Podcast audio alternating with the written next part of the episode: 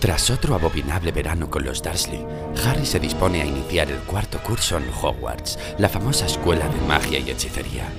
A sus 14 años, a Harry le gustaría ser un joven mago como los demás y dedicarse a aprender nuevos sortilegios, encontrarse con sus amigos Ron y Hermione y asistir con ellos a los mundiales de Quidditch.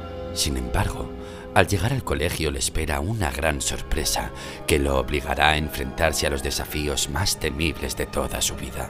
Si logra superarlos, habrá demostrado que ya no es un niño y que está preparado para vivir las nuevas y emocionantes experiencias que el futuro le depara.